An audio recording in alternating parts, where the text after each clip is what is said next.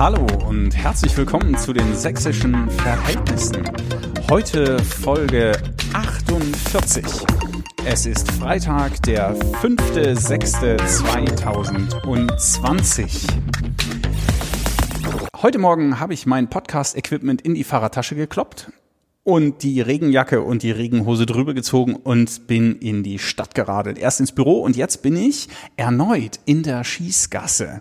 Zum zweiten Mal. Heute kommt nämlich ein Gast zum ersten Mal in den sächsischen Verhältnissen ein zweites Mal vor. Ich bin in der Polizeidirektion Dresden und freue mich erneut auf das Gespräch mit Thomas Geithner. Der war damals in Folge 7 zu Gast. Ihr könnt ja vielleicht noch mal reinhören, wenn ihr möchtet. Heute also in Folge 48 reden wir nochmal miteinander. Herzlichen Dank für alle Rückmeldungen zur letzten Folge. Da gab es auch die eine oder interessante.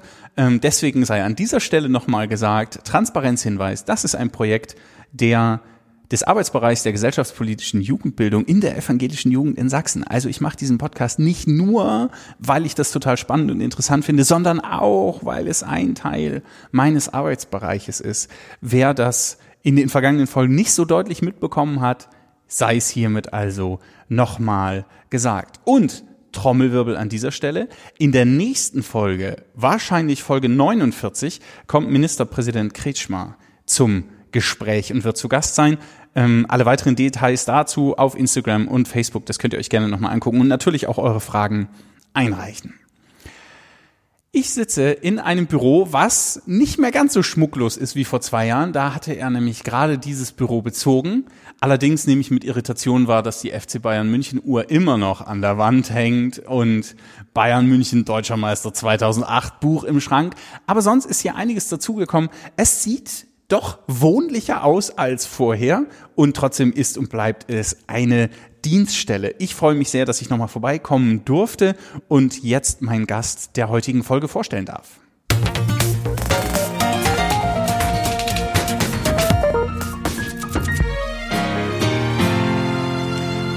Dinge, die Sie noch nicht über Thomas Geithner gewusst haben. Er ist der Polizeipressesprecher der Polizeidirektion in Dresden und das, wenn ich richtig bekommen habe, in der Pressestelle seit 2005 aktiv. Er hat den Dienstgrad erster Polizeihauptkommissar ist mit einer Polizistin verheiratet. Das heißt, ähm, da wird am Küchentisch vielleicht auch das eine oder andere mal besprochen, was ausgewertet werden muss. Richtig entspannen kann Thomas Geithner, wenn? Da gibt es eigentlich drei Dinge. Äh, vor der Spielkonsole, vor Netflix oder in der Badewanne. Und richtig ausflippen kann er, wenn? Wenn die Bayern dieses Jahr wieder das Triple holen. Oh, ja. Und heute ist in der 48. Folge der Sächsischen Verhältnisse zu Gast Thomas Geithner. Herzlich willkommen. Schön, dass Sie da sind. Ich freue mich auch. Danke. Wie geht's Ihnen? Mir geht's gut. Um ehrlich zu sein, hat diese Corona-Zeit durchaus auch einige positive Nebenwirkungen für mein Leben gehabt. Dieses neumodische Wort entschleunigt, glaube ich, trifft es am ehesten. Ähm, fängt damit an, dass ich mein Arbeitsweg aufgrund des geringen Verkehrs äh, deutlich verkürzt hat oder genau genommen die Zeit hat sich verkürzt, ein Drittel, was ich einspare. Mein Garten war noch nie so gepflegt aufgrund der Ausgangsbeschränkungen, dass man keine Ausflüge machen konnte und auch das private Nachmittags äh, hat sich deutlich entkrampft, weil eben Sportvereine, was die Kinder betrifft oder Musikschule, Tanzstunde auch alles weggefallen ist und deswegen tatsächlich mein Alltag etwas sich entschlackt hat. Okay, schön. Wir haben ähm, vor knapp zwei Jahren miteinander geredet. Damals war März, da wurde es gerade warm, es wurde schön. Jetzt, äh, heute haben wir so ein paar regnerische Tage, aber insgesamt ist Sommer, es ist Juni. Die, die Sommerferien, der Sommerurlaub steht für viele Sächsinnen und Sachsen vor der Tür und die neue Allgemeinverordnung zur äh, Eindämmung der Corona-Pandemie lässt im weitesten Sinne Reisen zu. Die tschechischen Grenzen werden wieder geöffnet, wahrscheinlich schon am Wochenende. Also alle Zeichen stehen auf Entspannung. Ja und nein, würde ich mal sagen. Äh, der Weg bis dahin war schon für uns als Polizisten ziemlich schwierig. Äh, nicht nur, weil sich die Corona-Schutzverordnung oder die Rechtslagen ja geführt alle 14 Tage, manchmal auch innerhalb einer Woche geändert hatte. Was gestern eine Straftat war, war heute eine Ordnungswidrigkeit und ist morgen am Ende gar nichts mehr. Wir mussten uns also immer wieder neu einstellen.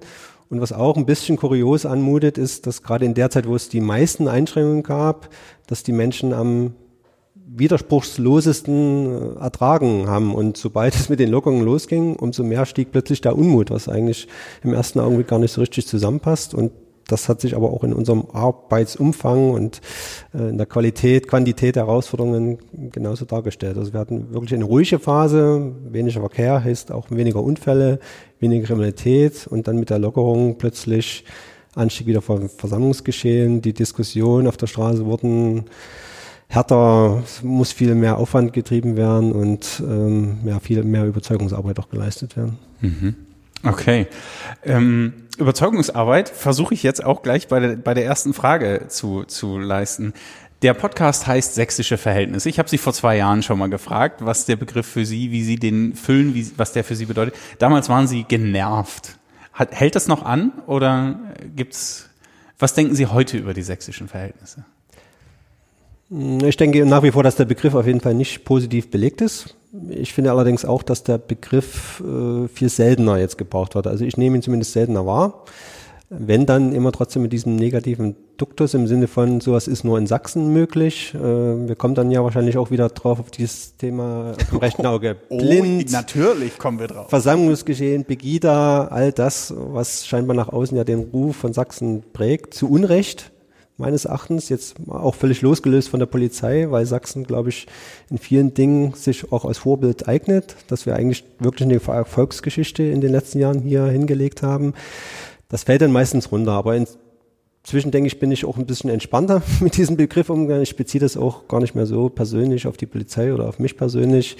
Und da ich es, wie gesagt, weniger wahrnehme, ist es für mich jetzt nicht mehr ein Begriff, wo ich äh, ausflippen würde. Wo man sofort wo ich jetzt, Puls kriegt, genau, an die Playstation muss und genau, wo ich die Augen verdrehe. Okay. Das überhöre ich dann im Zweifelsfall auch. Okay, okay. Ähm, als wir damals geredet haben, war die ganze Nummer mit diesem, mit diesem gepanzerten Fahrzeug und den seltsamen Stickereien noch gar nicht so lange her in Sachsen. Seitdem ist eine Menge Wasser die Elbe runtergeflossen. Was sind denn aktuell die großen Aufreger mit Blick auf Ihre Truppe? Ja, Aufreger sind natürlich in erster Linie im Moment wieder das Versammlungsgeschehen namentlich auch diese Spaziergänge äh, unter diesen Pandemiebedingungen oder unter diesen Infektionsschutzbedingungen. Es geht ja quasi darum, zu verheiraten auf der einen Seite die Freiheitsrechte des Versammlungsrechts mit den Einschränkungen des Infektionsschutzes. Und das klingt in der Theorie, glaube ich, wirklich deutlicher einfacher, als sich das auf der Straße darstellt. Und äh, wir am Ende zwischen den Stühlen sitzen. Uns klar ist, dass wir Erwartungen oder beide Erwartungen, die es gibt, die eine sagt, konsequent durchgehen und die anderen sagen, der Staat soll sich da mal raushalten. Das können wir für uns selber entscheiden, ob wir eine Maske tragen oder nicht. Ähm, dass wir dort auf jeden Fall nie in Einklang finden werden, dass, sondern dass es darum geht, dass wir unseren Weg, unsere Linie finden. Und ich meine, die haben wir gefunden. Ähm, ich halte unsere Argumentation auch für schlüssig, wie wir in dieser Zeit damit umgegangen sind wie gesagt, äh, können sich sicherlich nicht alle damit anfreunden. Hm. Naja, jetzt ist ja die, die Polizei als, als Exekutive auch etwas, auf die man, also auf die man gerne schimpft. Und ähm, ich glaube, es gibt so ein, so so ein Grundsound, dass man, wenn man selbst sozusagen polizeilich in Anführungszeichen behandelt wird, man das immer prinzipiell erstmal deutlicher als Unrecht empfinden will. Und wenn es gegen die möglicherweise politischen Gegner geht, also gerade wenn es um Versammlungsgeschehen geht, dann hat das ja immer mit Demonstrationen und Gegendemonstrationen zu tun. Da gibt es dann ein deutliches Empfinden, dass das gegenüber der anderen Seite ja nicht so intensiv durchgesetzt wie durchgesetzt wird wie bei eben, wenn man dabei, wenn man selbst betroffen ist. Aber ja, das stimmt. Die Spaziergänge werden Thema sein, die Demos werden Thema sein. Aber vorher mal so eine ganz persönliche Frage: Wo waren Sie denn am vergangenen Montag zwischen 18 und 23 Uhr? Pfingstmontag mhm. war das. Ach, das auch eine witzige Geschichte. Meine Frau ist zurzeit in Portugal im Urlaub. Äh, die Lufthansa hat wieder Flüge angeboten von Berlin nach Lissabon und ich habe am Montag meine Frau zum Flughafen nach Tegel gefahren. Und der macht ja in wenigen Wochen sowieso zu, aber das war schon eine Situation dort, die so gar nicht passte zu dem, was man von Tegel kennt. Dort ist ja sonst immer Wuling, Parkplatzprobleme, Hektik. Und diesmal war nur ein Terminal offen, in einem Terminal auch nur eine Tür. Beim Check-in kein Mensch gewesen, man konnte quasi mit seinem Auto davor parken, alle Schranken waren offen, also und die Hallen total leer, alles war weggeschlossen, äh, die ganzen Imbissangebote logischerweise. Das war schon ein bisschen gespenstisch, aber Äh, das wird mir jetzt am Pfingstmontag im Gedächtnis bleiben, diese Kuriosität. Okay, ich bin jetzt kein Ermittler, aber das klingt ziemlich akkurat beschrieben. Hinaus wollte ich, also es klingt für mich nach einem glaubwürdigen Alibi. Ich wollte eigentlich daraus hinaus, dass, dass es wohl Manipulationen am Privatwagen des ehemaligen sächsischen Polizeichefs äh, Merbitz gegeben hat. Und jetzt hat das Terrorismus- und Extremismusabwehrzentrum des Landeskriminalamtes hat die Ermittlung übernommen. Ähm, kommen solche Übergriffe oder kommen solche Vorfälle im privaten Bereich auf, auf Bürgerinnen in Uniform häufiger vor? Nein, das ist, denke ich, wirklich die Ausnahme. Herr Merbitz war ja auch eine Ausnahmeperson, hat ja auch eine besondere Stellung gehabt natürlich als Landespolizeipräsident äh, zeitweise, als Chef äh, dieser politischen Bekämpfung, der, also der Bekämpfung der politischen Kriminalität. Äh, er war ein Gesicht, er hat den Preise bekommen. Von daher war er sicherlich eine herausragende Persönlichkeit, aber eben auch Angriffsfläche aufgrund äh, dieser Überzeugung, die er auch gelebt hat. Ich habe zu dem Fall selber natürlich jetzt auch nur Zeitungswissen. Das wird ja auch ein bisschen unterschiedlich dargestellt, mhm. wie intensiv das jetzt wirklich war. Ähm, aber ich glaube, also für die für den normalen Polizisten äh, besteht diese Gefahr so nicht. Okay. Wie ist denn insgesamt das Klima im Umgang mit den sogenannten BürgerInnen in Uniform, gerade in Sachsen? Also wir haben schon darüber gesprochen, es war Corona hat auf der einen Seite dafür gesorgt, dass ähm, als die Beschränkungen am höchsten waren, auch die Akzeptanz am höchsten war. Jetzt verändert sich das gerade wieder. Ähm, es gab einen Vorfall vor, ich glaube, drei oder vier Wochen in, in Pirna, ähm, wo auch Polizistinnen und Polizisten angegriffen worden sind während eines Versammlungsgeschehens, was, glaube ich, nicht angemeldet war oder so zumindest nicht genehmigt war. Ähm, sind das traurige, ärgerliche Einzelfälle oder kann man daraus skalieren, dass es ein, ein Klima gibt, was der Polizei eher kritisch gegenübersteht? Na, ich glaube, so wie Sie es vor uns schon mal angedeutet haben, das trifft es ganz gut. Äh, grundsätzlich hat der Polizeiberuf erfährt eine sehr hohe Anerkennung. Das belegen ja Umfragen immer wieder, was Vertrauen angeht. Äh, wenn man die Hürden vergleicht, kommen wir immer sehr, sehr gut weg. Und nicht selten sind wir auch die Behörde, der man noch am meisten vertraut. Und demgegenüber gibt es dann insbesondere eben dieses Versammlungsgeschehen, wo wirklich Pole unterwegs sind, also zum Teil eben wirklich auch Extreme, wo man mit unserer Neutralität, die wir ja in uns tragen, äh, zwangsläufig immer aneckt. Äh, mhm. Das ist jetzt bei diesen Spaziergängen mal ganz offensichtlich geworden, weil dort eben das Phänomen war, dass wir zeitgleich zum Teil bis an 15 verschiedenen Städten Menschen auf die Straße gegangen sind. Wir haben versucht, mit denen zu kommunizieren, haben sie angesprochen. Das Ziel war ja, die in den, in den Korridor zu bringen oder eben in dieses Versammlungsrecht reinzubringen, damit wir eben auch die Chance haben, diesen Menschenstrom ein bisschen zu leiden, zu sorgen, dass da kein Auto reinfährt, damit man das alles ein bisschen koordinieren kann. Und dann kommt man zu dem Punkt oder zu dem Problem, man will kommunizieren, aber es kommuniziert keiner zurück. Ja, und alle, die ganze Idee, die man hat, den zu erklären, zu sensibilisieren, an den gesunden Menschenverstand zu appellieren, um das in Bahn zu kriegen, das verpufft sozusagen. Ne? Da sind die im Regelfall trotzdem friedlich die Ausreißer Pirna oder Pfaffendorf, dass wir attackiert werden, äh, dann sieht man aber auch an unserer Reaktion, dass wir dann in einem anderen Film sind. Dann ist natürlich nichts mehr mit Reden und dann ist auch nichts mehr mit Überzeugen. Dann wird das andere Programm gefahren, dann werden Kräfte rangezogen, dann werden Strafverfahren ermittelt, dann wird durchsucht und dann wird dem Spuk auch relativ schnell ein Ende gesetzt. Aber mhm. das Ziel ist natürlich, dass es zu so einer Situation nicht kommt und da haben wir eigentlich den Ansatz, das gelingt am ehesten, wenn man mit den Leuten ins Gespräch, ins Reden kommt und das kommunikativ löst. Äh, diese Philosophie findet ihre Grenzen, wenn eben, wie gesagt, niemand zurückkommuniziert. Und mhm. das war so der, der rote Faden aus den letzten Wochen, was uns mitunter ein bisschen in die Verzweiflung getrieben hat, dass äh, niemand auf uns zugegangen ist. Ich, das ist eigentlich eine Entwicklung, wo wir immer stolz waren, dass wir gesagt haben, wir achten insbesondere die Verhältnismäßigkeit. Wir, wir suchen das Gespräch, wir versuchen Kompromisse zu finden, dass die Menschen ihre Rechte wahrnehmen können, dass wir trotzdem dafür Sorge tragen können, dass eben alles halbwegs in geordnete Bahnen läuft. Und wenn man dann so kalt gestellt wird, ähm, ist es natürlich schwierig, dann den, den Erfolg, den polizeiliche, das polizeiliche Ziel zu erreichen. Hm. Hm.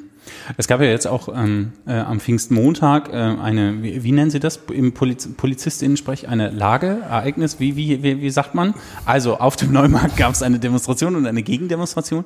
Und ähm, wenn ich das richtig wahrnehme, hat sich in den vergangenen Jahren, also im Grunde mit dem Aufkommen von Pegida auch Polizeitaktik verändert. Von wir versuchen maximale Distanz zwischen die protestierenden Gruppen zu bringen, hin zu dieses Konzept von Sicht- und Hörweite, was ja erst Protest und Gegenprotest irgendwie auch sinnvoll macht in der demokratischen Kultur, damit man mitkriegt, ach so, wir sind, wir denken das gar nicht nur alleine, sondern gibt es andere, die sehen das anders.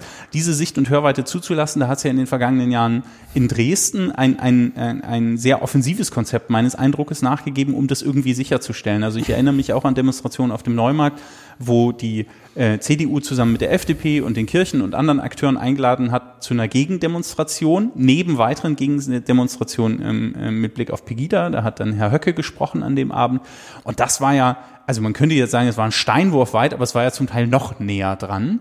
Und jetzt am Pfingstmontag scheint aber das zumindest wenn ich die Kritik zum Beispiel des, des grünen Landtagsabgeordneten Valentin Lippmann oder auch anderer bei Twitter wahrnehme, scheint das nicht ganz so erfolgreich gewesen zu sein, dieses Konzept der Sicht- und Hörweite. Jetzt sind Sie als Pressesprecher der, der Polizeidirektion Dresden wahrscheinlich unmittelbar betroffen. Ne? Der wurde auch immer jemand von der, Presse, von der Presseabteilung zitiert. Ich vermute, das waren Sie. Ähm, was, was sind denn Ihre, was, was ist, können Sie mich und die Hörerinnen und Hörer vielleicht mitnehmen? Was sind denn gerade so die Learnings daraus? Also was nehmen Sie sich gerade mit? Wie läuft so ein Konzeptveränderungsprozess vielleicht auch? Also unser Konzept oder beziehungsweise dieser Anspruch, äh, in höheren Sichtweite seine Meinung sagen zu können, an dem gibt es nicht zu rütteln. Das ist einfach auch eine Vorgabe. Streiten kann man jetzt, wie man das in Metern auslegt oder wie man das räumlich gestaltet. Äh, das ist natürlich interpretierbar, was äh, Ruf oder höheren Sichtweite angeht.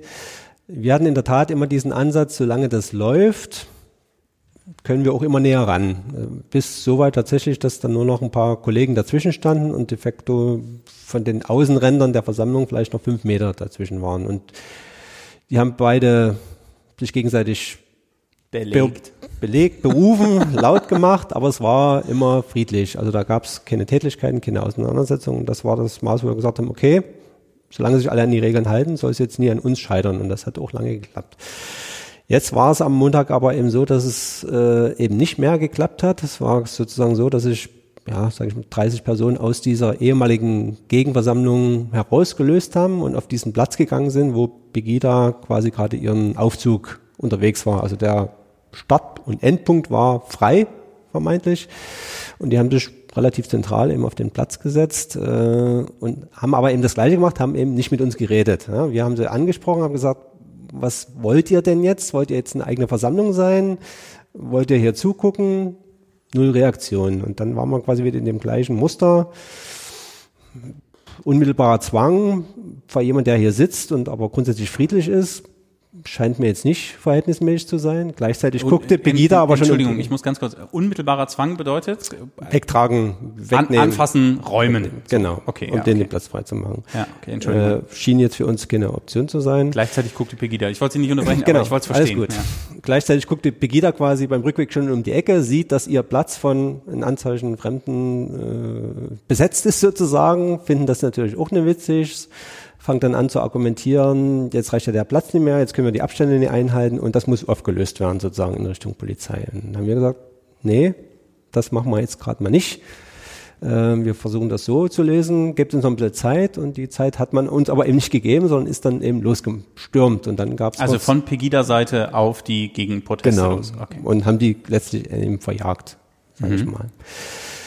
Ja und jetzt kann man natürlich drüber streiten. Ähm, Fakt ist, man hätte es, wir hätten es handeln können, wenn die eben mit, auch mitgemacht hätten. Ähm, dazu als Vorgeschichte vielleicht noch, 14 äh, Tage vorher gab es quasi so eine Konstellation, da war der Gegenprotest äh, äh, sehr nah dran und dann war quasi auch eine Gruppe, die gesagt hat, wir wollen, weil Begida ist eine öffentliche Versammlung, da kann jeder dran teilnehmen, wir wollen dort teilnehmen. Wir werden nicht stören, wir wollen uns das anhören, hat man als Polizist natürlich auch ein mulmiges Gefühl dabei, aber. Ihr wart doch gerade noch gegen, jetzt wollt ihr darüber, so habe ich das richtig genau, verstanden? Okay. Genau, okay. Haben aber gesagt, okay, ja, das Recht steht euch zu, der Maßstab ist tatsächlich, wenn ihr keine Störungen macht, dann ist es so. Hat Begida natürlich auch nie gefallen. Und jetzt haben wir gedacht, das ist quasi die gleiche Aktion. Die wollen sich einfach noch da hinsetzen und haben gesagt, okay, dann entweder ihr bleibt jetzt hier sitzen, dann unterstellen wir, ihr wollt zu Pegida dazugehören und euch das anhören. Dann gibt es aber auch keinen Grund jetzt hier drum, eine Pers äh, Polizeimauer aufzubauen. Oder ihr sagt, ihr wollt dagegen protestieren, dann wird man anders reagieren. Naja, dann haben wir uns das entschieden, so zu interpretieren. Sie wollen dazuhören, haben uns quasi ein zurückgezogen, waren trotzdem noch präsent und dann gab es eben kurz diese 30 Sekunden Dynamik und das entsprechende Echo dazu. Also das ist äh, das Ergebnis ist nicht zufriedenstellend. Hilft für uns als Fazit, dass dieses Trennungsgebot, was wir haben tatsächlich ein bisschen großzügiger über die Zeit haben ausgelegt, dass man das jetzt nochmal auf den Prüfstand stellen muss, dass wir jetzt eine klare Trennung haben, um eben zu verhindern, dass es diese Konfrontation auf der Versammlungsfläche gibt. Also mhm. das ist äh, ändert aber nichts an dem Grundansatz, was Hör- und Sichtweite gewährleistet ist. Man muss es nur jetzt deutlicher trennen und eine deutlichere Ansage machen, dass sich die Entwicklung jetzt offensichtlich einen Punkt hat, wo es zu nah ist. Und jetzt müssen wir es wieder ein Stück zurückrücken. Ja, und dann werden wir sehen. Dann wird es wieder, wieder ausgehandelt. Genau. Okay. Ah, okay, also das heißt, wenn ich das richtig verstehe, die prinzipielle Sicht- und Hörweite, also zum Beispiel, wenn wir es jetzt in Dresden auf dem Neumarkt diskutieren, sind immer noch Demonstrationen und Gegendemonstrationen auf einem Platz möglich. Es muss nicht gleich eine Häuserzeile genau. dazwischen liegen. Und gleichzeitig heißt es aber, es wird, könnte eine Polizistinnen-Kette geben, zum Beispiel, die nicht von Gegendemonstranten dann passiert werden darf, um zu sagen, wir wollen jetzt da drüben dabei sein. So, also dieses Gefühl äh, oder diese diese Situation wird wahrscheinlich nicht eintreten. Genau, Optionen sind, man könnte jetzt wieder Gitter aufbauen, die man schon kennt, um einfach klar zu machen, das ist eure Versammlungsfläche und das ist eure Versammlungsfläche. Man kann die ein bisschen enger betreuen und sobald ihm jemand vorrückt, die ansprechen, dann sagen, nee, stopp, hier ist die Linie, bis dahin. Enger ist betreuen schick. ist auch ist nett, das kenne ich sonst aus der Pädagogik, aber okay. Ja, also gibt es verschiedene handwerkliche Mittel. Das äh, ist jetzt nichts Dramatisches. Da wird jetzt auch keine Fahrzeugkette aufbauen. Grundsätzlich soll sich das Setting nicht ändern, sondern es muss quasi jetzt auch alle mal wachgerüttelt werden. Das, was sich jetzt so eingeschlichen hat, das war jetzt so ein, ein Knall, sage ich mal, ein Break. Das muss ein neu sortiert werden, aber ansonsten wird sich jetzt so groß am Ende dann auch nichts ändern. Mhm. Okay. Ähm danke für auch nochmal die Rekapitulation und die Darstellung der Ereignisse vom Pfingstmontag aus, aus, aus Ihrer Perspektive. Ähm, was aufgefallen ist, seit wir uns vor zwei Jahren gesprochen haben, dass im Bereich der Öffentlichkeitsarbeit der Polizei meines Eindruckes nach intensiv ähm, intensiv nachgeholt und, und aufgearbeitet wurde. Also ich meine, natürlich haben Sie hier in der Polizeidirektion schon immer eine Abteilung gehabt und es gab einen Pressesprecher und es gibt Briefings und Presseberichte und Polizeiberichte und la la la la la. Jetzt gibt es eine eigene Social-Media-Abteilung. Ähm, die sächsische Polizei ist bei Twitter unterwegs, bei Instagram, bei Facebook, bei, ach ich weiß gar nicht, wo überall noch. Ähm, darüber wird dann Aufklärung, Prävention, natürlich auch jetzt gerade in Corona-Zeiten die deutlichen Hinweise, was ist erlaubt, was ist verboten und so wurde da deutlich kommuniziert. Ich nehme auch an, Recruiting wird gemacht. Also wenn ich in die Insta-Stories gucke, dann kommt, ist, wird schon klar, dass Polizistin sein auch ein geiler Job sein könnte. Auf jeden Fall. So, zumindest in den Insta-Stories wird das, wird das klar. Ähm, und was mir dabei durch den Kopf ging, ist, dass ja plötzlich neben neben der eigenen Öffentlichkeitsarbeit, das wird ja in den sozialen Medien oder insgesamt in der Presse- und Öffentlichkeitsarbeit so eine Mischform. Ähm, plötzlich ereignet sich deutlich vermehrt auch Berichterstattung über das eigene Vorgehen, also über das eigene polizeiliche Handeln und Agieren. Und das, was vorher zum Beispiel oder was immer noch von, von ähm, in Anführungszeichen unabhängigeren AkteurInnen unternommen wurde, wie zum Beispiel Straßengezwitscher oder, oder andere, ähm, die, denen man übrigens bei Twitter mal folgen sollte, wenn man das noch nicht tut, wird jetzt zum Teil und auch zum Teil viel detaillierter durch die Polizei selbst erledigt. Also ich erinnere mich zum Beispiel an einen Bombenfund in Dresden, wo natürlich die ersten Handmeldungen aus, direkt von der Polizei kamen, aus dem im Grunde abgesperrten Gebiet und Journalistinnen und Journalisten in dem Moment nur die Möglichkeit hatten, entweder das zu übernehmen oder nicht berichten zu können. Und bei mir taucht ein bisschen die Frage auf, na aber Moment, wer überwacht denn da die Wächter? Also wenn eine große Behörde wie die Polizei ihre eigene Öffentlichkeitsarbeit und ihre eigene Berichterstattung macht, an welche Spielregeln müssen Sie sich da eigentlich halten? Gibt es einen eigenen Kodex oder halten Sie sich an den Pressekodex des Deutschen Journalistenverbandes? Oder also wie, wie geht das? Ich könnte mir vorstellen, dass die Polizei sowieso viel Kritik ausgesetzt ist und an der Stelle dann nochmal. Wie, also wie, wie, wie läuft das da? Also das sehe ich äh, entspannter. Na natürlich, das wäre ja auch komisch, wenn nicht.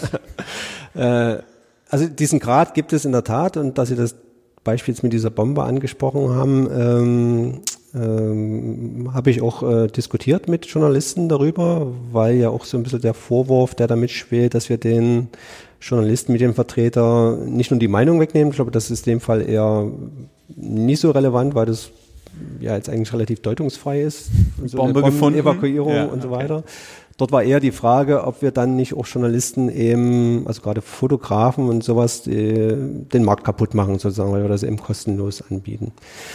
Und da habe ich gesagt, äh, verstehe ich grundsätzlich, aber bei dieser Bombe haben wir einfach eine besondere Situation. Wir haben einen Sperrbereich, da kommt schlichtweg niemand rein. Jetzt haben wir entweder die Wahl, es erzählt eben niemand 48 Stunden, was hier läuft, oder wenigstens wir machen das, weil wir als Polizisten in diesen Sperrbereich reinkommen. Und da habe ich gesagt, das ist für die Bevölkerung, ist nie zumutbar, so eine Großstadt für 48 Stunden abzuriegeln. Keiner weiß, wie er nach Hause kam, wenn die nicht das Gefühl kriegen, dass wir auch 48 Stunden an dem Problem arbeiten, dass wir irgendwas machen.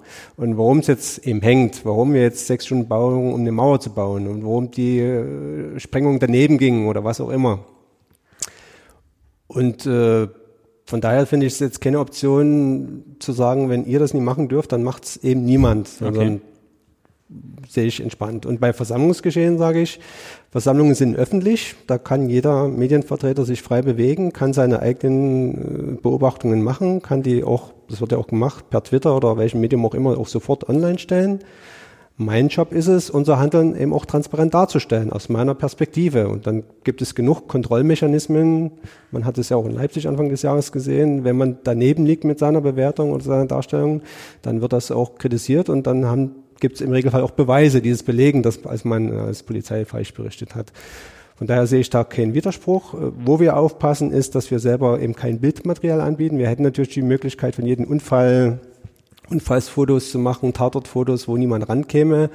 Ähm, das geht natürlich nicht, wenn dort freie Medienvertreter da sind und eben den Brand von außen filmen, dann kann ich jetzt nie mit einem Bild die, von drinnen kommen oder so. Die geileren 360-Grad-Bilder von Genau, die umsonst sind. Ne? Das, das geht natürlich nie, da bin ich ganz unstrittig. Aber ich denke schon, dass wir als Behörde auch das Recht haben, unser Handeln darstellen, das auch müssen und auch dem Bürger erklären müssen und auch nie erst warten müssen, bis zu einer Krise ist, sondern das ist ja in der Lehre ganz eindeutig so. Ziel ist ja gar nicht erst eine Krise aufkommen zu lassen. Das mhm. ging nur, wenn man eben schnell, verlässlich sein Handeln dokumentiert. Und mhm. da woran würde ich jetzt auch nicht rütteln. Und hm. in der Hinsicht habe ich jetzt persönlich auch, oder wir als Dresden Polizei noch nie Beschwerden gehabt, wenn eher diese Wettbewerbsgeschichte. Mhm. Aber es, ähm, also Leipzig, Sie haben das angesprochen, ist ein schönes Beispiel, ist jetzt eine andere Polizeidirektion, okay. Aber äh, vor zwei Jahren haben Sie gesagt, ähm, Fehler dürfen passieren. Das ist die Haltung, die Sie auch hier in der, in der PD fahren, aber nicht ein zweites Mal. Ähm, bei so öffentlichen Kommunikation ist das ja extrem problematisch. Also die Silvesternacht im Konnewitzer Kreuz und die Aussagen, die dort sozusagen getätigt worden sind, offiziell von der Polizei, ähm, was zum Beispiel die Verletzung eines, eines Beamten im Dienst angeht und so, das war ja dann schon ein ganz schöner Aufreger. Ich meine, Corona hat sowieso alles, was mal Aufreger war, irgendwie hinten angestellt. Aber wie läuft dann so eine, also wie, wie läuft das dann ab? Dann sagen wir, okay, war falsch tut uns leid, dann wird versucht richtig zu stellen, dann klärt man das und dann ist auch wieder gut? Oder also was ist, wie, wie lernt so eine Behörde daraus? Man lernt durch Schmerzen, um das mal einfach zu sagen. ähm, es ist immer leicht gesagt, jemand, der den Druck nie aushalten muss, das sind ja auch unsere eigenen Kollegen, die ja auch eine eigene Erwartungshaltung an die Pressestelle haben, ähm, die am Ende ihr ihren Einsatz sehen, den sie selbst miterlebt haben und dann am Ende am nächsten Tag lesen, wie wir das als Behördenleitung draußen darstellen und fühlen sich mitunter eben auch nie richtig wiedergegeben. Mhm. Ähm, hängt aber damit ab, dass die Kollegen dann eben auch nicht die kleinen Antragfragen, die Landtagsanfragen beantworten müssen oder die Medienanfragen. Und da ist es schon wichtig, dass man, so verfahren wir zumindest, dann auch mal diesen Perspektivwechsel vornimmt. Also sich diese Kritik tatsächlich nie wegwischt und sagt, ja, kritisieren immer bei uns rum, das interessiert mich jetzt nicht, sondern tatsächlich mal mit den Augen des Kritikers äh, betrachtet. Und wenn man dann zu dem Entschluss kommt, okay, das ist jetzt wirklich aus der Sichtweise nie so einfach erklärbar, dann spätestens der Punkt, wo man sich auch beschäftigen muss, gibt es einen Fehler? Gibt es irgendwas, was man verbessern muss? Und dann fällt uns, glaube ich, auch kein Zacken aus der Krone zu sagen, stimmt, also nicht die komplette Kritik sehe ich berechtigt, aber die Punkte A, B und C sage ich ja, da ist Verbesserungsbedarf, haben wir ausgewertet, versuchen wir das nächste Mal nicht äh, nochmal zu machen. Und äh, das eigentliche Problem ist, und das hängt eben insbesondere mit den sozialen Medien zusammen, es ist eben dieser Anspruch, möglichst schnell gleichzeitig aber möglichst verbrieft und genau zu kommunizieren. Das ist für eine Behörde noch wichtiger, diese Genauigkeit. Das wird erwartet, zu Recht. Wir gelten ja auch als Quelle, die man eigentlich eben übernehmen kann, ohne nochmal gegenprüfen zu mhm. müssen. Und das wird natürlich mit solchen Fällen äh, verletzt dieses Vertrauen, sag ich mhm. mal, oder verliert man an Vertrauen. Aber wenn man eben erst drei Tage wartet, bis der Kollege aus der Schicht wieder da ist, mit dem man reden kann, na, dann ist das Kind eben auch runtergefallen, sage ich mhm. mal. Mhm. Und da muss man jetzt wirklich überlegen, äh, von wem hat man die Information von den draußen, kann man die nochmal verifizieren, wie hoch ist der Druck, dass man rausgehen müsse, das ist dann auch ein Stück weit Erfahrung, Fingerspitzengefühl, wenn man dann aber daneben liegt, dann wird es eben heftig. Mhm. Ja, dann kommt Lernen durch Schmerzen, da war es genau, dann, dann kommt ein Puzzleteil zu anderen, dann findet man einfach auch andere Fehler, wenn man dann anfängt zu suchen und dann ist der Krieg eben verloren. Und deswegen ist diese Erstmeldung eben wirklich wichtig, die muss schnell sein, aber die muss eben auch punktgenau sein, die muss eben sitzen sozusagen. Und ansonsten kommt man dann in Teufelsküche, aber das das ist der Job eines Pressesprechers. Das brauche ich auch kein Mitleid. Das ist eigentlich das auch, was mir Spaß macht, eben diese besonderen Situationen zu kommentieren und einzuordnen. Ähm, das muss aber jeder seinen Weg finden, wie er damit umgeht. Okay, okay. Stört es? Nö. Ach, hier ist eine Amtsstube, hier muss da auch mal das Telefon klingeln dürfen. Das ist überhaupt gar kein Problem. Ähm, wir haben äh, vor zwei Jahren, und ich, ich komme auch noch mal ein bisschen drauf zurück, ähm, schon über die, die Frage der, der, der ist die sächsische Polizei auf dem linken oder auf dem rechten Auge blind gesprochen. Vor zwei Jahren haben sie gesagt, na, wenn es danach geht, sind wir auf, also dann sehen wir gar nicht. Dann ist, ist eigentlich vorbei bei uns. Trotzdem, ich, ich komme nochmal anders rein in dieses Themensegment, weil mich das persönlich sehr interessiert hat. Nach dem Corona-Lockdown, ähm, nach dem, ja, Lockdown war es ja auch nicht so richtig, nach den, nach den weitestgehenden Kontaktbeschränkungen.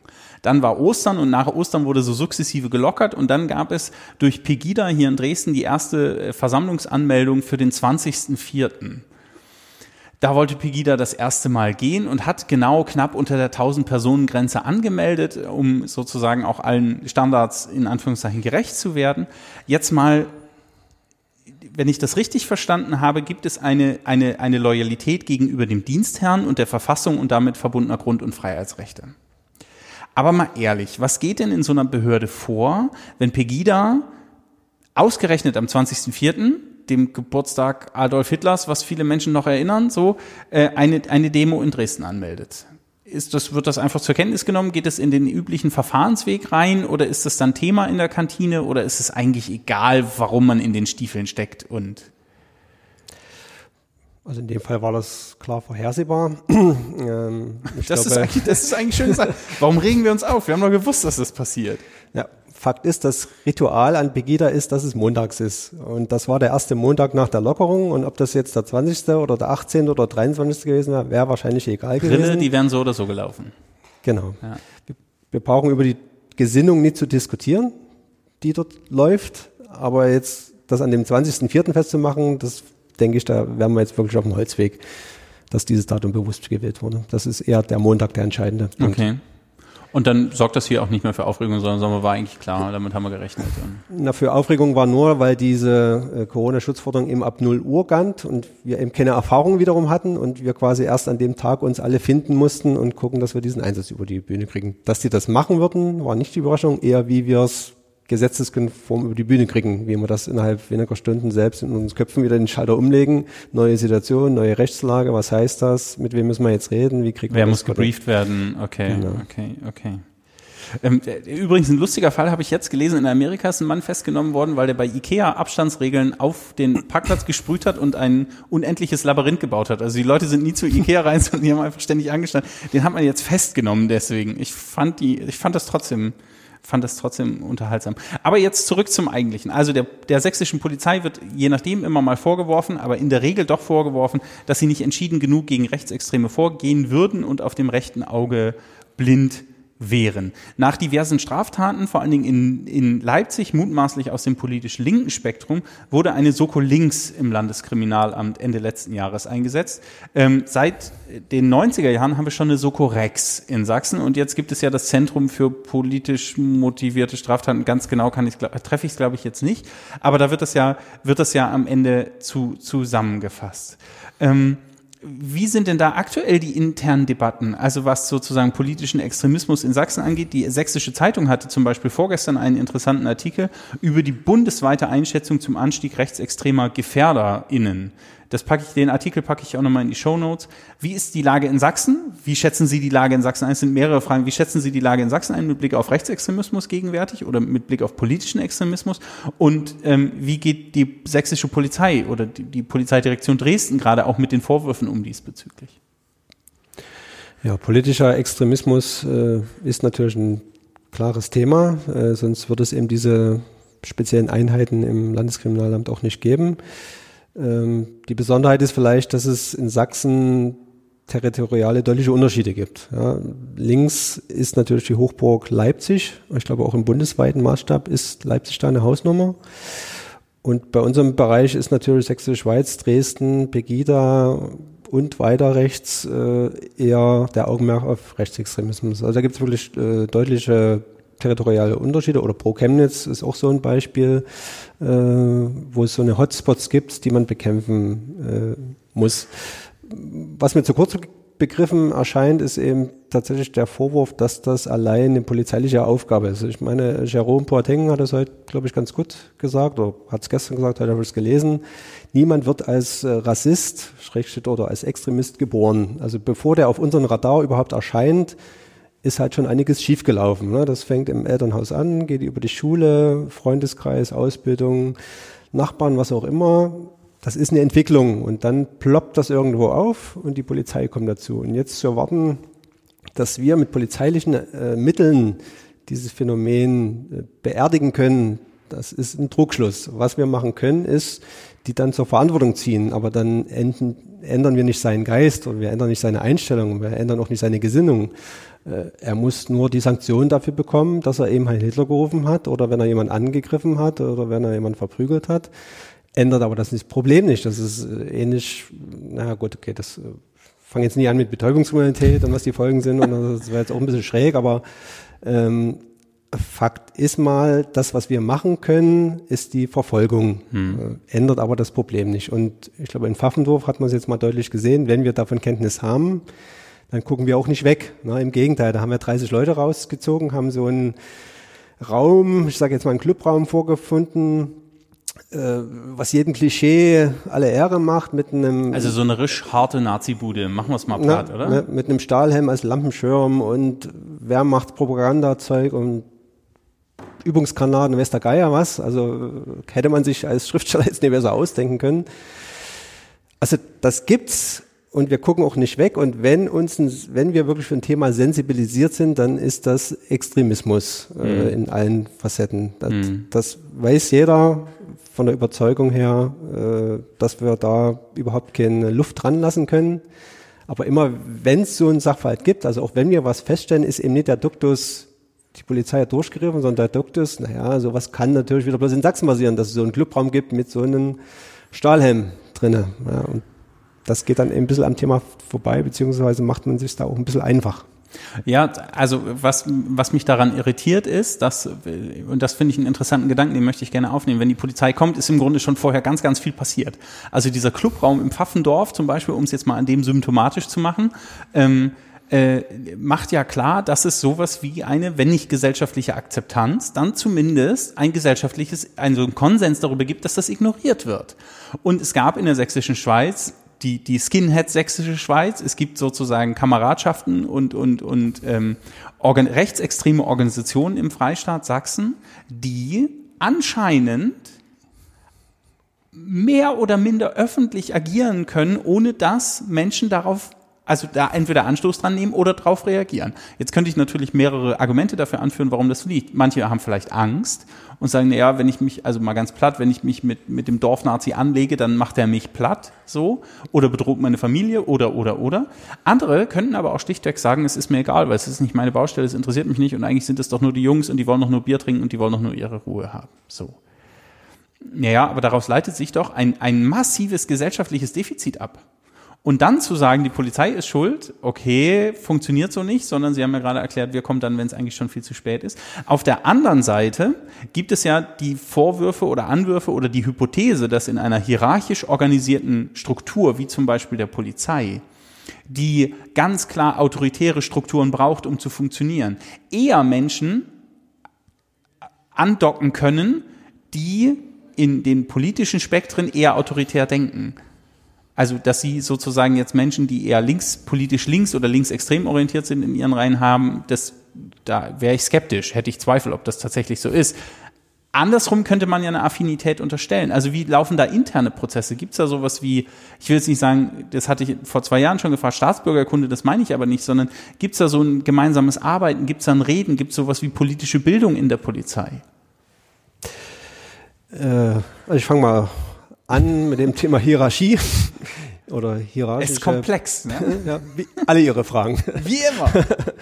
ähm, ja, wir sind natürlich eine hierarchisch geprägte äh, Behörde, heißt aber nicht, ähm, dass man damit automatisch, finde ich, äh, anfällig ist für rechts. Äh, entscheidend ist ja, was der Vorgesetzte, wie er es vorlebt, äh, ob das der Präsident ist oder ob das der direkte Vorgesetzte ist, wie er sich klar positioniert, wie er sich selber welche Erwartungen er auch deutlich an seine Mitglieder oder an seine Mitarbeiter rüberbringt. Ähm, von daher denke ich, und das macht der Dresdner Polizeipräsident ganz klar. Er hat da eine klare Meinung. Das hat auch nichts mit politischer Neutralität zu sein.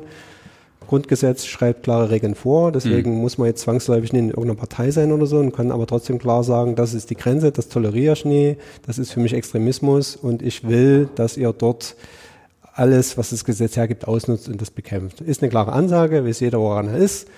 Ob er sich dann trotzdem dran hält, in seinem Privatleben auch, das ist eine andere Frage. Da haben wir natürlich nur bedingt, äh, bedingt Zugriff sozusagen. So, jetzt habe ich ein bisschen. Aber das, aber das, aber das finde ich super. Also das finde ich wichtig, nochmal, noch mal klar zu machen, dass Hierarchie nicht Haltungslosigkeit bedeutet, sondern dass wenn Führung sagt, es gibt bestimmte Spielregeln ähm, und die sind mit der freiheitlich-demokratischen Grundordnung sehr gut markiert und das ist sozusagen das, wo wir zu, wo wir uns zu positionieren haben, dann ähm, also ist das, ja, ist das hervorragend so. Und jetzt wäre für mich daran die anschließende Frage, gibt es so etwas, also gibt es Formen von politischer Bildung, Weiterbildung innerhalb der Polizei zum Beispiel? Also es gibt sowohl in der grundsätzlichen Ausbildung, ist das natürlich ein Thema, überhaupt äh, Aufbau, Demokratie, wie der Staat aufgebaut hat, was ist Grundrechte, wie die in der Wechselwirkung stehen, das ist ein klarer Bestandteil. Vermehrt haben wir in den letzten Jahren als Weiterbildungsthema das Thema interkulturelle Kompetenz, äh, wo wir auch quasi auch von extern geschult werden. Äh, Landes, ähm, Landesanstalt äh, politische Bildung, hm, die Landeszentrale. Landeszentrale, genau, genau, das war der Richter und damals unter Herrn Richter schon beginnend. Es gibt es auch viele Angebote. Aber Fakt ist natürlich auch eins, es braucht natürlich auch die innere Bereitschaft der Kollegen. Also es reicht, äh, reicht ja nicht, äh, zu so einer Veranstaltung hinzugehen und diese Zeit abzusitzen, in Anführungszeichen. Ja. Man muss sich natürlich auch selber damit beschäftigen und man muss sich auch hinterfragen. Das kann man jetzt auch keinem abnehmen. Das kann man jetzt auch nicht befehlen. Da äh, braucht man auch ein bisschen äh, innere Überzeugung dazu. Also das ist auf jeden Fall eine Weiterentwicklung, dass es diese vermehrte Angebote gibt, ersetzt aber eben nicht die eigene Haltung ersetzt auch nicht das eigene Nachdenken und das eigene Hinterfragen. Mhm. Und da kommt es über diesen Appellstatus eben nicht hinaus, letztlich, was man da machen kann. Aber das finde ich, finde ich offen gesprochen auch sehr beruhigend. Also die, die Polizei ist ja auch immer ein, ein Gegenüber, an dem man sich gut abarbeiten kann, ne? weil sie ran müssen sozusagen, wenn kein anderer mehr reingeht, in das, also ins Versammlungsgeschehen oder auch in eine Situation. Ne? Das, ähm, äh, und das macht natürlich auch anfällig für Kritik. Und jetzt, also für mich nochmal den Punkt herauszuarbeiten, zu sagen, erstens die Frage nach, nach Haltung entscheidet sich auch sehr durch Leitung und zweitens ähm, die Frage nach Gestaltung von Gesellschaft ist Verantwortung der Gesellschaft und nicht der Exekutive, die kommt, um die genau. harten Spielregeln und, und äh, Gesetzesverstöße zu ahnden. So. Ja, ja, ähm, ein Auftrag an politische Bildung, ne? nicht nur bei SpaziergängerInnen, sondern ganz prinzipiell in Behörden und darüber hinaus. Und ich glaube, ähm, diesen, diese Idee, also das ist mir an die, Ihrem Pfaffendorf-Beispiel jetzt nochmal deutlich geworden, ähm, diese Idee, man muss vorher gucken, was passiert und mir darf es halt nicht egal sein, wenn mir nicht egal, also wenn mir nicht egal ist, in welcher Gesellschaft ich lebe. Dann muss ich mich da entsprechend engagieren und wenn die Jungs anfangen, eine Stahlhelmlampe aufzuhängen, oh Gott, oh Gott, oh Gott. Haben Sie da Fotos? Können wir da? Ja, das dürfen Sie jetzt wieder nicht, ne? Ich habe Fotos, aber die kann ich niemandem zur Verfügung stellen. ah, da war es wieder. Aber ich, ich, kann sie dann mal zeigen, heimlich. Oh, oh, oh, oh Nein. Okay. Nee, okay. Aber ich glaube, wirklich ein Unterschied ist jetzt auch nochmal, und das macht es eben auch so schwer, es ist natürlich vergleichsweise einfach hier in Dresden äh, Versammlung und Gegenversammlung, dagegen zu protestieren. Das mhm. ist unterm Strich ja relativ anonym alles. Mhm. Aber es ist natürlich was anderes, wenn man Anwohner ist von so einem, oder wenn man in einem Dorf wohnt und tatsächlich sich auch nicht aus dem Weg gehen kann und dann ist es eben nicht der Rechte, sondern das ist eben der Herr Müller oder der Herr, Recht, Herr Richter oder der Herr mhm. Lehmann, der drei Häuser weiter wohnt. Dann ist es natürlich sicherlich auch schwieriger, dort Haltung zu zeugen, so wie man uns das jetzt hier am Schreibtisch vielleicht vorschwebt. Mhm.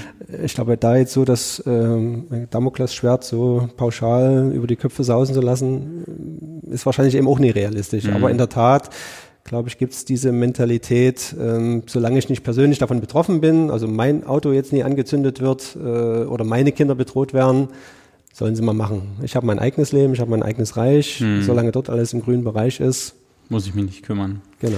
Ja, aber okay, aber den Gedanken nehme ich nochmal auf, dann wird's ja auf der anderen Seite kribbelig. Also wenn ich jetzt zum Beispiel nach Pirna schaue, da gab es ja auch ein Versammlungsgeschehen von SpaziergängerInnen, die besorgt waren aufgrund einer unterschiedlichen Lage. Und da gab es einen Akteur, ähm, der sowohl in, in, ich meine, im Stadtrat für die AfD sitzt, gleichzeitig Polizist ist. Also heraustritt aus der Anonymität, ähm, Dienst und politisches Engagement wahrscheinlich trennen kann. Zumindest würde ich das unterstellen, sonst gäbe es da ja irgendwelche Verfahren, die angestrebt worden sind. Aber wie ist dann damit umzugehen? Also das politische Engagement von BürgerInnen in Uniform, wenn sie ihre Uniform ablegen, ähm, löst bei mir schon die Spannung aus, wenn Sie sagen, diese Idee von Anonymität. Ne? Also Pirna ist jetzt nicht Dresden und man wird diesen Menschen kennen. Man kennt ihn entweder als Stadtrat oder man kennt ihn als Polizisten, der dort unterwegs ist. Also wie, wie lösen Sie das für sich auf? Der Knackpunkt ist, so wie Sie es schon gesagt haben, dieses Heraustreten aus der Anonymität. Ja, ähm, liegt jetzt weniger an der Uniform, es ist dann eher der Beamtenstatus und der schreibt natürlich eine politische Neutralität vor, was nicht heißt, dass man nicht in eine Partei gehen dürfte. Problematisch wird es dann, wenn man sich selber in so eine exponierte Stellung begibt, eben tatsächlich eben aus dieser Anonyma heraustritt und dann eine Versammlung anzeigt, die Versammlung dann nicht im Griff hat. Und wenn man dann näher nachschaut und auf Posts und sozialen Netzwerken Meinungen findet, die durch dieses Neutralitätsgebot einfach nicht mehr gedeckt sind, dann kommen wir in den Bereich, wo wir auch als Behördenleitung nicht zur Tagesordnung gehen können, sondern dann muss es auch Konsequenzen geben. Und Konsequenzen heißt disziplinarrechtliche Ermittlungen bis hin zur Frage, ob man die, dass man die Dienstgeschäfte erstmal ihm liegen lässt, quasi äh, undeutsch oder ungenau gesprochen ihn suspendiert. Mhm. Das sind dann die Konsequenzen. Das äh, hat aber jeder, wenn er die Urkunde unterschreibt, Beamter auf Lebenszeit, so unterschrieben. Das Beamter sein heißt eben nicht nur alimentiert zu werden und Rechte zu bekommen, das heißt auch Pflichten zu haben. Das ist eine davon. Und wer sich nicht dran hält und muss mit den muss, Konsequenzen leben. Genau, und das fällt uns dann auch nicht schwer. Schwer fällt mir dann zu sagen, äh, fair fällt es mir dann zur Kenntnis zu nehmen, wenn das dann wieder gespiegelt wird, hm. Sächsische Verhältnisse. Ist ja der Regelfall. da, da ist es wieder. Okay. Was Ihnen jetzt vielleicht auch schwer fällt, ist Entscheiden oder Leiden. Das spielen wir jetzt. Oh, dann haben wir eine Menge Volksfragen. Wenn es um die Polizei geht, da reagieren die Leute. Es ist wirklich irritierend. Das machen wir gleich noch. Aber erstmal entscheiden oder leiden. Herr Geithner, lieber ständig eine laufende Nase oder dauernd husten müssen? Laufende Nase. Ehrlich? Ja, weil ich als Sprecher ja viel sprechen muss und da ah, ist das Husten eher störend. Sie dürfen. Jetzt muss ich entscheiden.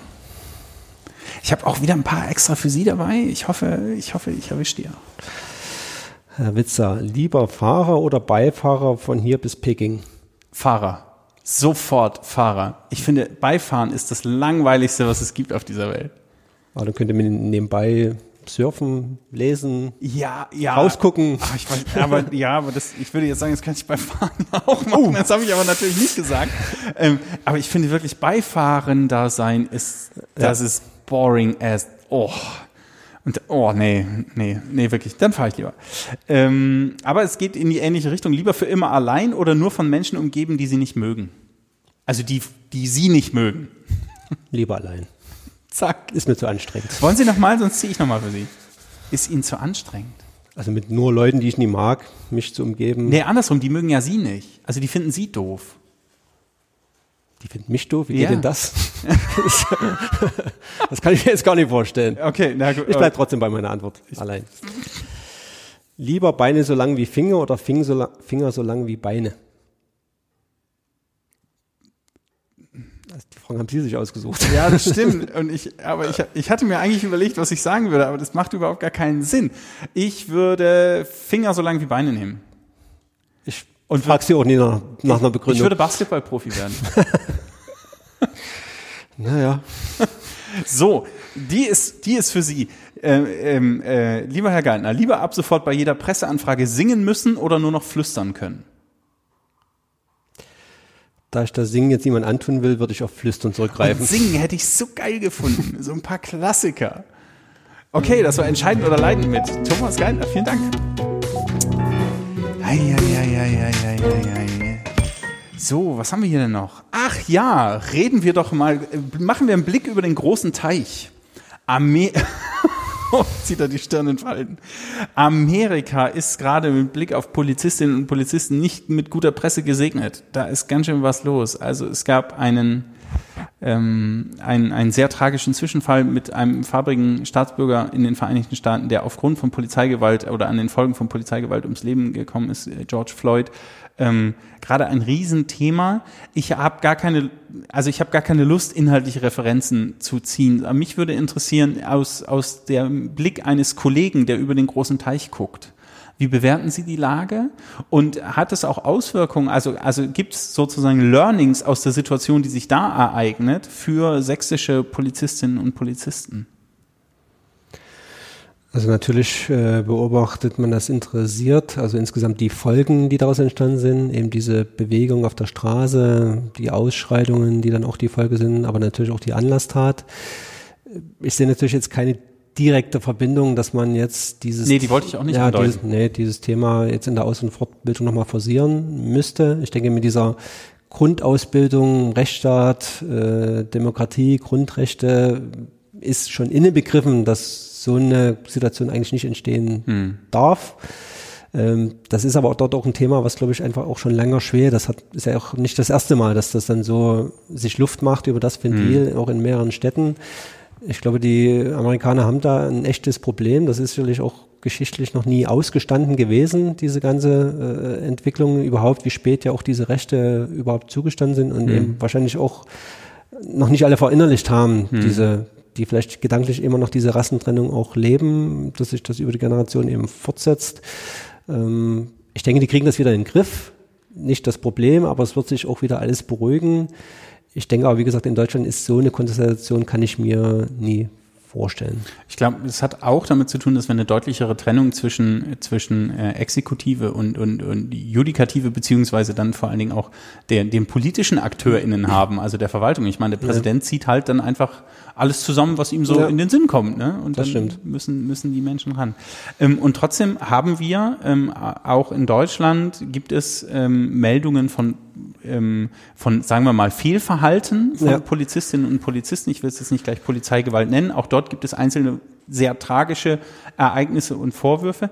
Ähm, es gibt in Sachsen eine unabhängige zentrale Vertrauens- und Beschwerdestelle für die Polizei. Die war, wenn ich das richtig verstanden habe, mal beim Polizeiapparat angedockt, also im Innenministerium und ist jetzt in die Staatskanzlei gewandert. Ähm, der Jahresbericht von 2019 ist auch veröffentlicht worden, das packe ich nochmal in die Show Notes. Ähm, es gab damals, wenn ich das richtig wahrgenommen habe, eine große Skepsis von außen, wie unabhängig kann so eine Behörde wirklich agieren, so eine Beschwerdestelle, und gleichzeitig auch die Skepsis, dass wenn sie aus dem Polizeiapparat rausgelöst ist, man sagt, naja, was hat die denn dann zu sagen? Also interne Ermittlungen funktionieren ja nur, wenn sie intern laufen. Wie, wie schätzen Sie die Lage gegenwärtig ein? Ist das ein Instrument, was funktioniert? Und eigentlich hätten wir auch über das neue Polizeigesetz sprechen müssen. Meine Güte. Klingt nach noch einer Folge. Aber erstmal zu, zu der ja, also Beschwerdestelle bin äh, ja nicht nur Pressesprecher, sondern ich leite auch bei uns das sogenannte Direktionsbüro. Das heißt, dass auch das Arbeitsgebiet Beschwerden, Ermittlungsführung, Disziplinarverfahren mit über meinen Tisch geht, so dass ich da tatsächlich auch ein bisschen einen Einblick habe und auch direkt mit der unabhängigen Beschwerdestelle zusammenarbeite, im Sinne, dass wir eben Sachverhalte Sachverhalte nachbereiten und dann zuarbeiten müssen. Ich meine, dass ich mit dieser Umsiedlung vom Innenministerium zur Staatskanzlei jetzt in den Abläufen nichts weiter hm. geändert hat. Sind im Regelfall eigentlich auch die gleichen Sachbearbeiter, die es damals schon gemacht haben. Hat natürlich jetzt, das war ja eine Forderung, eben dieses neutrale Dach sozusagen. Ich finde es gut, dass die gibt. Ich glaube, es wird auch steigend wahrgenommen. Ich nehme allerdings auch wahr, dass die Kenntnis, dass es diese Stelle überhaupt gibt, glaube ich, in Dresden deutlich präsenter ist, weil die hier eben auch sitzen, mhm. glaube ich, aber das in Zwickau, Görlitz, je weiter das weg ist, das glaube ich nicht so wahrgenommen wird und in Anspruch genommen wird, sondern dass man sich dann eher bei seiner Polizei in Anführungszeichen vor Ort mhm. ähm, beschwert. Und deswegen sind wir als Polizeidirektion Dresden leider auch immer auf Platz eins der negativen Liste, was die Anzahl der Beschwerden angeht. Hm, ist mir auch aufgefallen im Jahresbericht. Schön, dass Sie es ansprechen. Ja, und ist aber auch jedes Jahr so. Es ist dieses Jahr also kein Ausreißer, aber es hat auch noch niemand eine Erklärung äh, gefunden. Ich dachte erst, es liegt vielleicht an dem Versammlungsgeschehen, aber das ist gar nicht die Mehrzahl der Beschwerden, mhm. richtet sich gar nicht danach. Und die Mehrzahl sind auch im Regelfall keine fachlichen Fehler, sondern eher Verhaltensfehler. Also dass mhm. man, wie man auftritt, ob man den von oben herab äh, behandelt, ob man den abkanzelt, falsche Wortwahlen, also mhm. eher Verhaltensbeschwerden, äh, denen man da nachgeht. Also ich finde es gut. Und was man auch nicht vergessen darf, die Stelle ist auch für Polizisten da, auch Polizisten, die sich über ihren Vorgesetzten schweren mhm. und die Meinung haben, das geht im direkten Gespräch, das bringt nichts, der nimmt mich nicht ernst. Für die gibt es quasi auch diese Möglichkeit nehmen, ja. und dann kann man durchaus auch was bewirken. Mhm. Mhm. Okay, ähm, sächsisches Polizeigesetz hebe ich mir für den Schluss auf, da habe ich zumindest noch eine Frage. Jetzt kommen wir zu den Fragen der Hörerinnen und Hörer. Und ja, danke auch für die Rückmeldung. Die Kategorie Volksfragen klingt schwierig. Mhm, ist sie ja auch manchmal.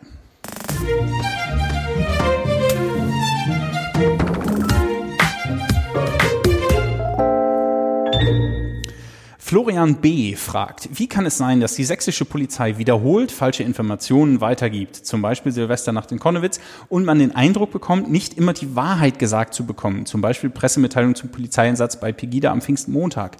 Wie selbstkritisch ist man da und was hat man vor, um sein Image wieder etwas aufzupolieren? Wir haben ja, anteilig haben wir schon drüber ja. gesprochen. Ja, ich habe jetzt gar nicht noch so viel zu ergänzen. Ich sehe jetzt nicht den Druck, dass wir unser Image aufpolieren müssen, hatten wir ja auch schon mal angerissen, ja. das ist jetzt so schlecht nichts. Äh, ich denke, wir haben in Dresden eine offene Fehlerkultur, aber das gehört natürlich auch zur Wahrheit dazu, nicht nur, weil jemand anders denkt, dass wir einen Fehler gemacht haben, haben wir auch immer einen Fehler gemacht. Wir, natürlich berichten wir aus unserer Perspektive, das kann äh, der andere, der vor Ort war, ganz anders wahrgenommen haben. Da gibt es vielleicht auch gar nicht richtig oder falsch. Ähm, ich sehe das aber jetzt wirklich nie an der Tagesordnung, dass die Polizei falsch berichtet und wissentlich schon gar nicht. Mhm. Aber dann tatsächlich, was, wo ich ihm recht gebe, ist, wenn das nachweislich ein Fehler ist, dann muss man das auch öffentlich korrigieren, mhm. im besten Fall auch klären, wie es dazu kommen kann. Mhm. Sachsen-Zegge fragt, worin sieht der Pressesprecher die Gründe für die extrem geringe Zahl erfolgreicher Anzeigen wegen Polizeigewalt? Also da hätte ich jetzt keinen Beleg für diese Behauptung, äh, dass das so stimmt. Das kann ich mir nie vorstellen.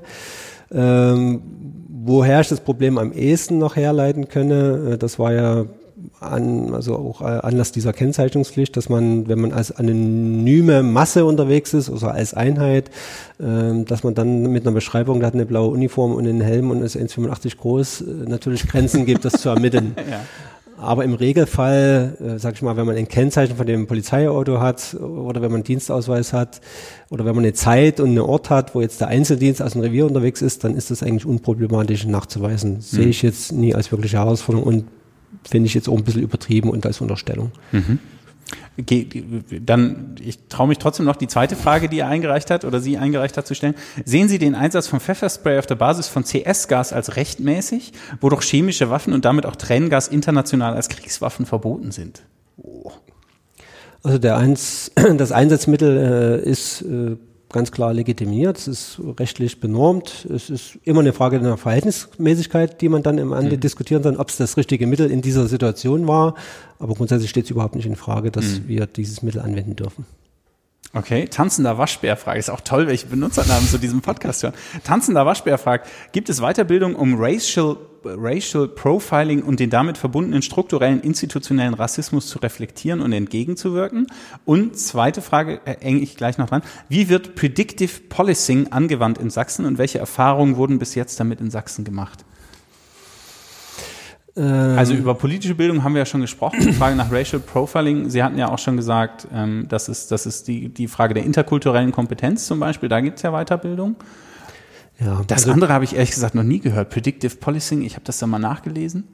Vielleicht können Sie noch drei erklärende Worte dazu sagen.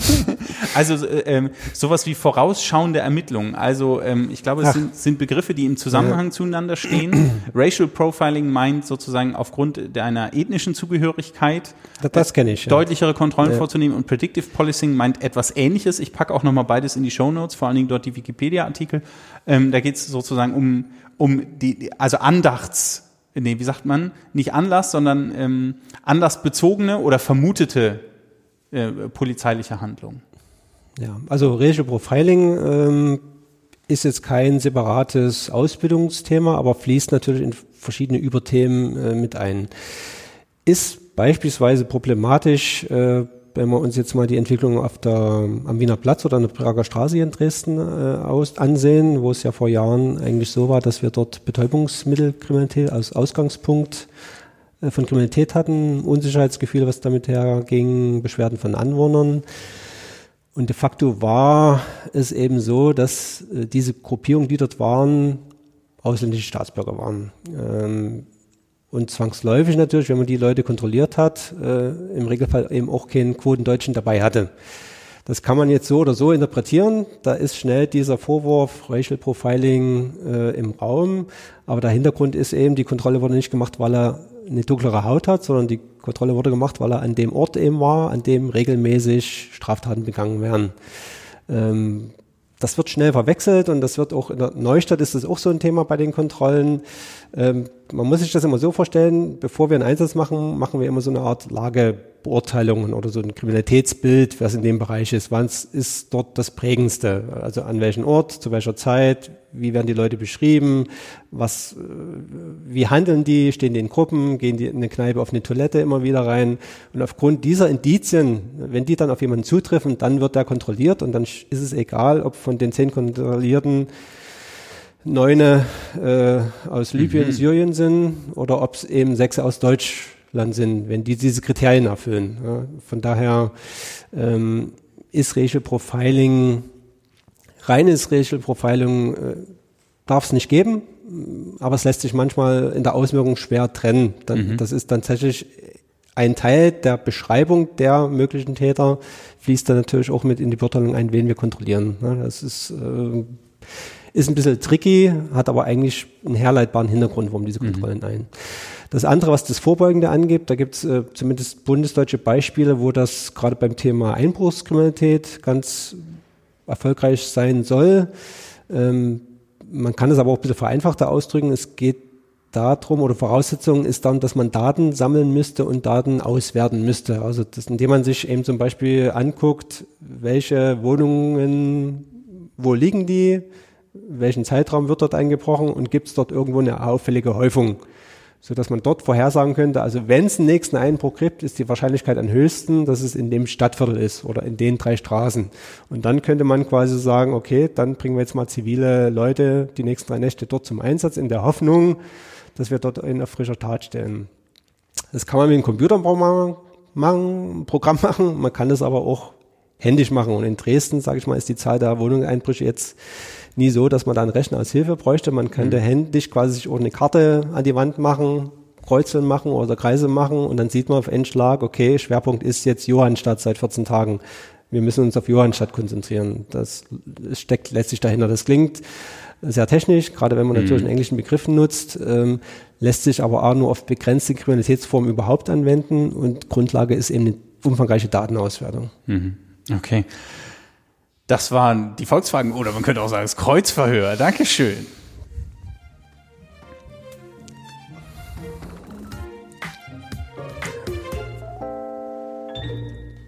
Mensch, Herr Geithner, da haben wir jetzt schon wieder eine Stunde verplappert. So schnell kann es gehen. Verrückt. Und ich hätte noch was, was ich loswerden würde, wenn ja, ich die Zeit habe. Ja, ich habe ich hab aber ich habe auch noch eine Frage. Ähm, was, was ist denn das Codewort, wenn ich in eine Polizeikontrolle komme, damit ich weiter kann? Da wir neutral, unbestechlich und über allem stehen, haben sie da keine Chance. Wie komme ich, wenn ich so einen Dienstausweis zeigen würde oder sowas? Ich finde. So ein Dienstausweis, den holen sich woher? ich weiß, ich weiß auch nicht. Haben Sie eine Kopiervorlage? Nee, auch nicht. Aber Sie haben auch noch was, was Sie loswerden wollen. Äh, ja, also wenn ich die Chance habe, würde ich gerne jetzt nochmal was sagen zu diesem Thema Umgang äh, der Polizei mit diesen Infektionsschutzbedingungen. Ah, ja. ähm, Also Hintergrund ist, äh, dass es natürlich verschiedene Meinungen gibt, äh, auch Unverständnis, dass die Polizei eben beispielsweise diese Infektionsschutzrichtlinien nie konsequent durchsetzt, also gerade eben bei diesen Spaziergängen äh, und bei den Versammlungen. Ähm, da würde ich mal kurz ein bisschen weiter aussehen, kann man die Musik ein bisschen zurückdrehen? Das ist eigentlich der Hinweis, dass die Sendung in einer Minute vorbei ist, aber okay. ich, ich nehme sie noch weiter runter. Ich mache die auch hinterher gerne leiser. Ich lasse sie nur jetzt laufen, damit ich auch weiß, wo wir sind. ähm, Oder nee, ich mache nochmal Stopp und Sie können Ihren Punkt in Ruhe machen und dann gönnen wir uns ein richtiges Outro. Jetzt, okay. so viel Zeit muss sein. Das okay. ist jetzt auch Quatsch. Danke. Also bitte.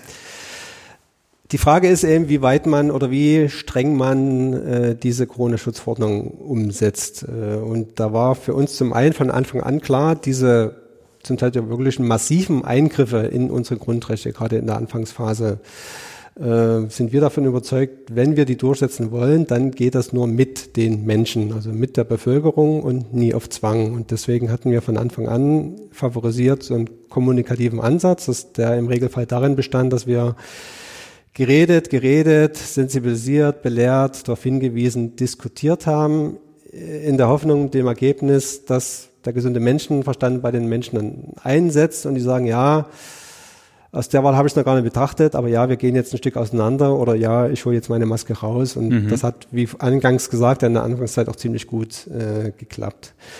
Und dann war irgendwann, kam diese Lockerung langsam mit den Versammlungen und dann kam eben dieses Phänomen dieser Spaziergänge, dass die die Versammlungen äh, nie angezeigt haben. Und es gab ja auch die Phase, wo sie überhaupt nur möglich fahren mit einer Erlaubnis von der Gesundheitsbehörde, äh, die ja einen strengen Rahmen hatten welche Richtlinien da befolgt werden. Und dort war am Ende ja die gleiche Frage, wie weit oder wie streng setzen wir das jetzt durch? Und da gibt es jetzt mal ex extrem gesprochen zwei Leitplanken. Variante eins ist, wir gehen gar nicht erst hin, wenn irgendwo in einem Dorf äh, ein Aufruf im Social Media gibt, wir ignorieren das einfach, sollen sie machen, solange es friedlich ist. Oder die andere Planke ist, äh, wir wenden unmittelbaren Zwang rein, also wir gehen körperlich rein, lösen es auf, mhm. äh, führen das durch. Beides war für uns keine Option. Nie hingucken sowieso nicht. Und das andere, unmittelbarer Zwang hätte zur Folge gehabt, dass wir A, selber massiv in diese Abstände eingreifen müssen, also quasi den eigentlichen Sinn konterkarieren würden und mhm. am Ende eben uns für eine Ordnungswidrigkeit dort verkämpfen müssten. Also für Pillepalle hart reingehen. Genau. Und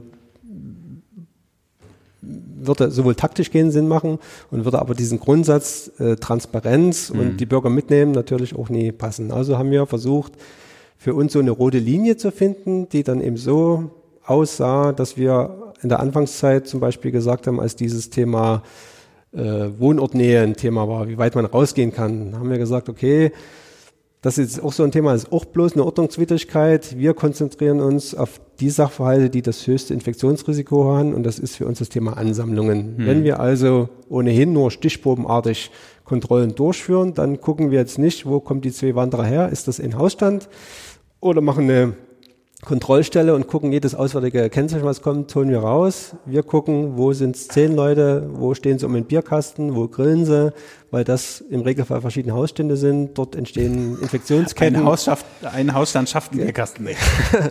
dort entstehen Infektionsketten, äh, dort ist das Risiko am größten und haben uns quasi auf das äh, konzentriert. Und genau den roten Faden haben wir dann eben auch bei roten Versammlungen gemacht kommunikativer Ansatz, der zum Teil leider ins Leere mhm. läuft, aber dann eben auch gesagt, okay, dann machen wir im Nachgang eben ein Verfahren wegen einer nicht angezeigten Versammlung auf, videografieren das aus der Ferne und wenn wir jemanden ermitteln können, können wir jemanden ermitteln, aber wir werden dort keinen anhalten, wir werden dort keinen rausziehen, wir werden dort quasi nie körperliche Nähe produzieren.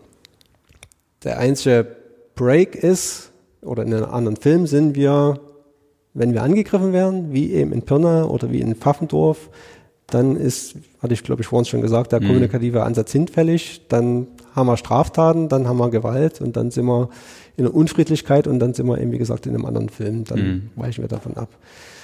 Und äh, Ich persönlich finde diese Argumentation für absolut schlüssig. Ich finde es auch gerade ein Merkmal in der modernen Polizei, dass man sich auf diese Verhältnismäßigkeit und mit dem Bürger zusammen, Bürger in Uniform, wir sind eben am Ende auch Bürger, darauf einlässt und sind deswegen auch bereit, diesen Preis zu zahlen, dass man sagen kann, ja, unterm Strich haben wir die Rechtsnorm als Rechtsstaat nie konsequent umgesetzt. Das ist die Schattenseite, die ist mhm. so. Den Preis sind wir aber bereit zu zahlen und ich denke, die Zahlen, die wir jetzt haben, trotz dieser großzügigen Auslegung von uns an Infektionen, geben den recht. Und ich möchte nicht wissen, wie das jetzt auf der Straße aussehe, wenn wir so resolut durchgegangen wären. Ob dann die Teilnehmerzahlen dieser Spaziergänge auch rückläufig wären, ob wir dort dann die Zustände äh, gehabt haben. Da könnten wir jetzt noch mal ganz kurz nach Amerika gucken. Ne? Also das könnte ich mir dann vorstellen, das wäre wär vielleicht anders ausgegangen. Ja. Genau. Also ja. unser Ziel war eben nicht selber an dieser Spirale mitzudrehen, ja. sondern das versuchen einzuhalten. Das ja stößt nicht bei jedem auf, auf Verständnis. Das kann man auch anders argumentieren, das weiß ich, aber ich fühle mich in der Gesamtentwicklung wirklich bestätigt, dass das wirklich der richtige und auch zielführende Weg war. Okay, ja, ist noch, also danke, dass Sie nochmal reingegangen sind. Das ist ja auch wichtig, das darzustellen, ähm, gerade wenn man dafür massiv in der, in der Kritik steht, nochmal erklären zu können, warum man sich so entschieden hat. Und ich glaube, es gilt das Geheimnis, ähm, da ist, also there's no, there's no price in prevention. Ne? Also man weiß nie, was man verhindert hat. Und man kann natürlich ähm, hinterher versuchen zu erklären, warum man bestimmte Dinge getan hat. Und es wird Menschen geben, die einem wohlgesonnen sind, die sagen, ah, okay, jetzt wo, wo sie es nochmal erklärt haben, leuchtet mir das so ein. Und andere werden sagen, ja, aber ich bleib dabei, ihr habt sozusagen äh, bestimmte Rechtsnormen einfach nicht so umgesetzt, wie ihr hättet umsetzen müssen. Auf der anderen Seite ist das sozusagen das Spiel von Eskalation und Deeskalation ist ja ihr tägliches Geschäft. Ne? Und da genau zu überlegen und abzuwägen. Und meines Eindruckes nach sind wir in Sachsen alles in allem unglaublich glimpflich davon gekommen. Absolut. Also ich habe noch die Bilder von, von Bergamo, von, von Norditalien, von Frankreich oder auch von Amerika oder Brasilien im, im Blick, ne? was da passiert ist und, und was noch passiert. Ähm, ich, ich denke insgesamt, an der Stelle könnte man mal sagen, wenn man von sächsischen Verhältnissen spricht, mit Blick auf die Corona-Pandemie, ist hier ziemlich viel extrem gut gelaufen. Ja. Tja, insofern Danke, Herr Geithner, für diese Folge. Bitte. Jetzt aber nochmal zu meiner Eingangsfrage. So, wie komme ich denn jetzt durch eine Kontrolle? Easy. Indem Sie alles richtig machen. Oh, das hat ja, ach Mann. Ich weiß schon, Sie können das hier nicht verraten, aber Ah, das frage ich mich manchmal, ob es so Tricks gibt. Ich habe da noch keine guten YouTube-Tutorials gefunden, aber ich bin doch noch nicht so oft kontrolliert worden, insofern. Ja, da gibt es natürlich viele Gerüchte, sage ich mal jetzt auch bei Parkverboten, die sagen, da kann man sich eine, Ankel eine Anhaltekelle reinlegen oder man legt sich einen Gewerkschaftsausweis in die Frontschutzscheibe und oh. da würde man drüber hinweg gucken. Aber ich glaube, das sind, läuft alles in das Reich der Ammenmärchen und Legenden. Das naja, es war ein Versuch. Das war die 48. Folge der sächsischen Verhältnisse. Zu Gast bei Thomas Geithner in der Polizeidirektion Dresden zum zweiten Mal. Herzlichen Dank für Ihre Zeit. Danke, danke für das auch. Gespräch. Ähm, jetzt steht hier die Bämmenbüchse und die Brotdose und jetzt ist vielleicht gleich ein bisschen Mittag, oder? Ist schon soweit? Nee, habt doch fast. Wir haben es gleich geschafft. Ich darf in mein Brötchen beißen. Was, okay, danke fürs Zuhören. Das war's von hier. Alles Gute, bleibt gesund, achtet auf die 1,50 Abstand. Bis bald. Tschüss.